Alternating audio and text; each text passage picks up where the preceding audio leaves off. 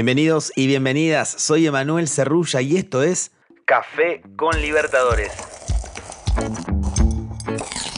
Un show diario para que empieces el día con la mejor información sobre la Conmebol Libertadores, la Conmebol Sudamericana y también las novedades del fútbol y de las ligas de nuestro continente.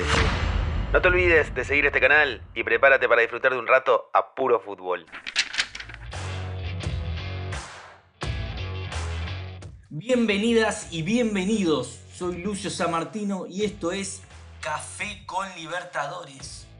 Un show diario para que empieces el día con la mejor información sobre la Conmebol Libertadores y las novedades del fútbol y las ligas de nuestro continente.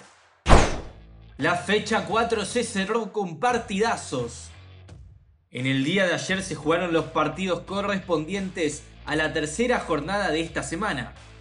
En el primer turno, Olimpia se hizo fuerte en su casa tras vencer por dos goles a Patronato por el grupo H, quedando así en el segundo puesto con 8 puntos.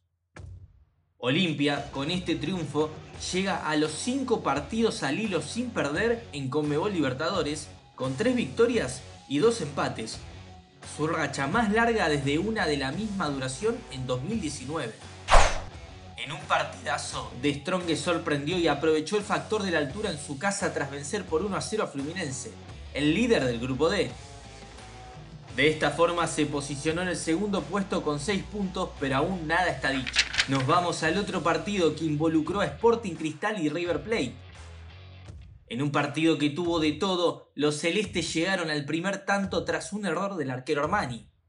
Pasados unos minutos, el millonario pudo empatar el partido luego de una pelota que le quedó a Liendro en el centro del área y la cambió por gol. De esta forma, ambos quedaron con 4 puntos en el grupo. Y cerramos la fecha con la victoria de Inter de Porto Alegre sobre Metropolitanos por 2 a 1. De esta forma, Internacional volvió a ganar en Venezuela por competencias con Mebol tras 43 años su único triunfo anterior en tierras venezolanas había sido en abril de 1980 ante el Deportivo Táchira, en donde ganó 1 a 0. Esto fue Café con Libertadores. Los invitamos a mantenerse pendientes de nuestro podcast oficial y a seguir el canal para no perderse de nada. Nos reencontramos en la fecha 5. Lucio Samartino los saluda, muchas gracias, chao. Esto fue Café con Libertadores los invitamos a mantenerse pendientes de nuestro podcast oficial y seguir al canal en Spotify para no perderse los episodios con el mejor contenido exclusivo y original. Emanuel Cerrulla los saluda desde Buenos Aires. Nos escuchamos en la próxima. Chau, chau, chau, chau, chau, chau.